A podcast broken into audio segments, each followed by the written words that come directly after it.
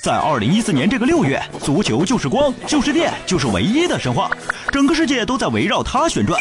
也有人说，足球就是战争，因为世界上只有球场和战场是提前准备好了担架和救护车的。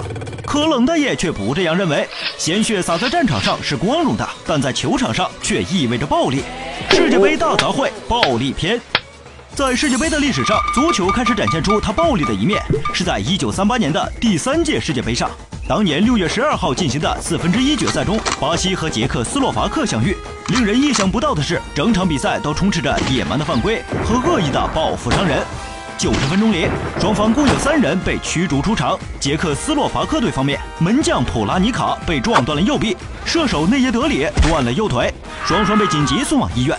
另一边的巴西队也有三名球员因伤离场。这场最终以一比一平局结束的比赛，也成了世界杯历史上最臭名昭著的波尔多血战。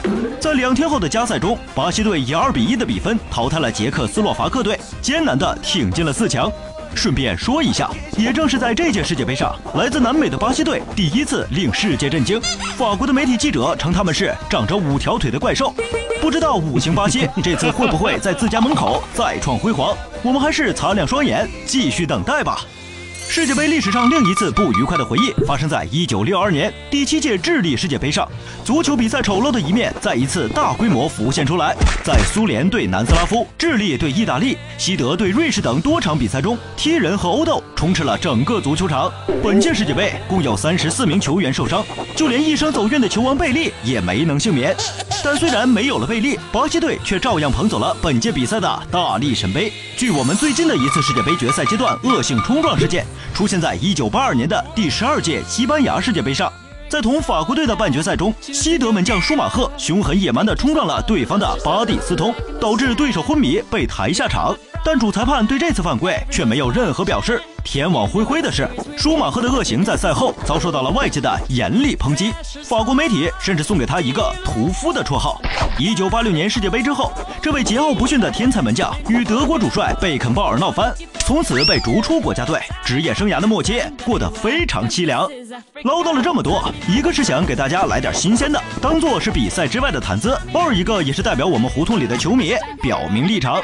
虽然决赛阶段没有中国队，但我们还是很热爱世界杯的。而且我们胡同的街坊都是有素质的球迷，我们要激情，要汗水，要快乐，要通宵达旦，但坚决不要暴力。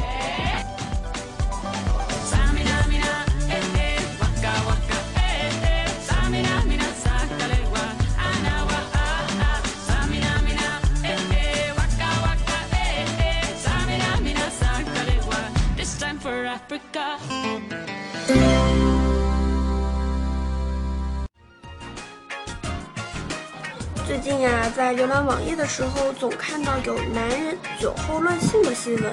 可是我记得我从别的地方看到过，男人喝酒之后那方面是不太好的。所以说，酒后乱性到底是真的还是假的呢？如果和我有一样疑问的网友，快来和我一起收看下期的冷知识吧。